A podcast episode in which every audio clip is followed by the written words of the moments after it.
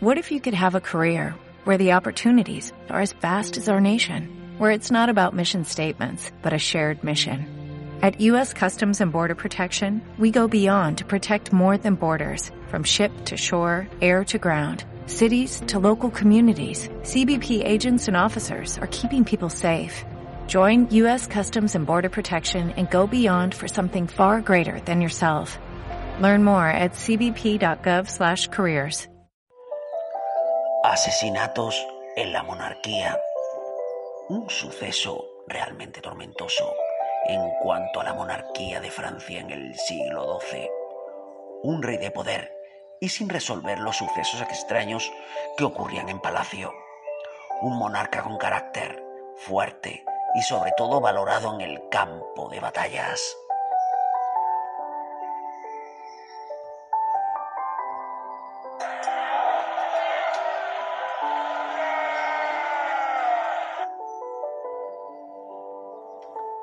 Venció innumerables conflictos en lugares muy dispares. Felipe II fue proclamado a los 14 años, aunque tuvo un accidente mientras iba de caza.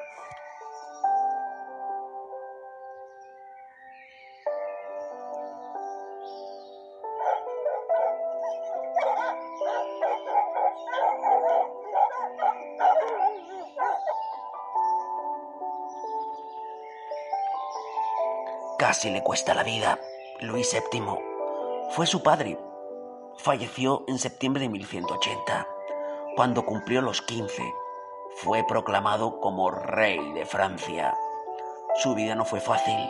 Se vio marcado por el poder y fue perseguido por numerosos monárquicos para acceder al trono francés. Felipe descubre que su padre fue asesinado. Una trama de misterio rodea al, joven francés. ¿Quién pudo matar a Luis VII? Un miembro de la caballería descubre una trama entre el arzobispo Guillermo de Blois, su tío e Isabel de Nao, reina y esposa de Felipe II. Fueron los culpables del asesinato del rey Luis VII. Según las investigaciones de este valiente caballero, fueron amantes. El arzobispo quería renunciar a la iglesia y ser rey de Francia. Desgraciadamente los planes no salieron bien. Ambos fueron condenados y encerrados en la prisión de Montex y en, Montpellier. Días después aparecieron muertos. Felipe II llamó al caballero responsable de la investigación para descubrir qué ocurrió realmente a su tío y su mujer Isabel. Majestad, entiendo que no es sencillo aceptar que su mujer fue condenada como autora de la muerte del rey Luis. Su tío fue culpable, quería el poder. En esa prisión algo les ocurrió y murieron. Probablemente fueron asesinados por los mismos guardias, dijo el caballero. Todavía no entiendo a mi mujer, una asesina, conviviendo con ella durante 10 años. Ella afirmó que mi padre se había caído del caballo. No fue verdad. Ella misma aprovechó cuando estaba solo, sin escolta, y le asestó varias puñaladas. Mi tío, el arzobispo, planeó el asesinato. Lo peor de todo, estaban juntos comentó el rey. Sí, desgraciadamente se veía muy a menudo. Ella seducía al arzobispo. Quizás ella lo mató en prisión. Voy a investigar. En cuanto sepa algo, os informaré. Voy a avisar a la guardia para que custodien el castillo y no deje entrar a nadie, comentó el caballero. El rey se sentía muy triste traicionado con tanto poder y había sido engañado con tanta facilidad, incluso cuando tuvo el accidente mientras cazaba. Iba con su mujer.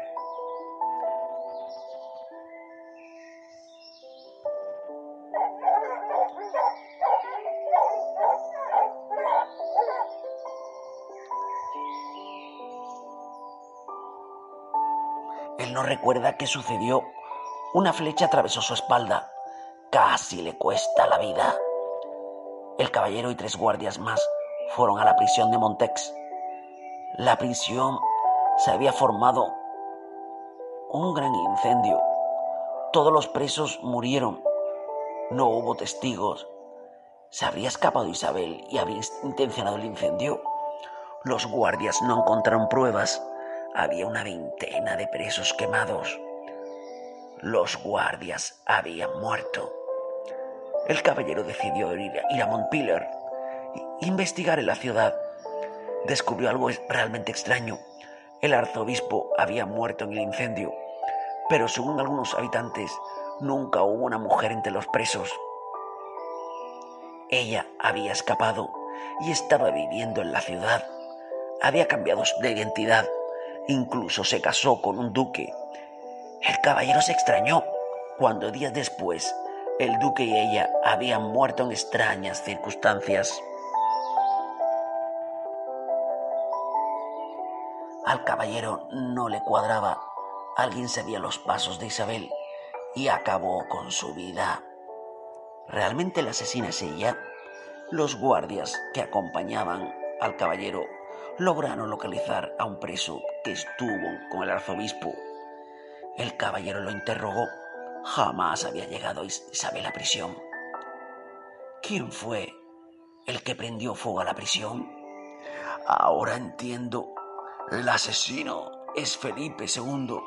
Él mató a su padre para acceder al trono quizá culpar a su tío y a su mujer y hacer creer que fueron amantes. Después mató a su mujer. Nunca se casó con el duque. Él provocó el incendio porque su tío sabía la verdad, dijo el caballero. Los guardias fueron a palacio. El rey no estaba. Había huido. El castillo estaba deshabitado se había trasladado a Dinamarca. Allí conoció a Isamburg. El caballero siguió su pista y dio con su paradero. Felipe II iba con su nueva esposa. Habían contraído matrimonio. Quería poseer la corona danesa. Majestad, he descubierto la verdad. Eres un asesino. Vos matasteis a la reina he descubierto quién mató al rey Luis VII, su propio hijo, dijo el caballero. Isambur empujó al rey y corrió hacia una colina. ¡Asesino! gritó Isambur. El rey desenfundó su espada y luchó contra el caballero. No vas a salir vivo. Nadie te creerá, dijo el rey. Los soldados custodiaron a Isambur. El rey empujó al caballero y cayó a un acantilado. Los soldados emprendieron contra el rey y éste mató a los tres. Solo quedaba Isambur. Amor mío, no tengas miedo. Estarás mejor en el reino de los cielos. Dios te protegerá. El rey anduvo lentamente con la espada manchada de sangre. Ella sentía mucho miedo. Pensó que había llegado su hora. El rey había caído por el acantilado. El caballero se había quedado enganchado en una roca y pudo trepar.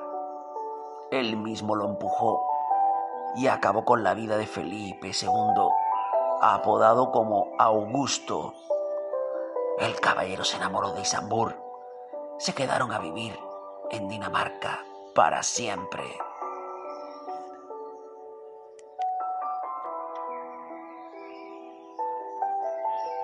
Una historia escrita por Eduardo Agüera. Simplemente os, os quiero decir que mm, hago trabajos como narrador y si me estáis escuchando, pues Quizás hago incluso publicidad, leo relatos, historias y, ¿por qué no? ser como actor de doblaje, quien me está escuchando se puede poner en contacto conmigo a través de, de mi correo electrónico eduardoagüeramedieval.com Me encanta narrar, me encanta llegar a, a vuestro corazón, a los oyentes. Muchas gracias.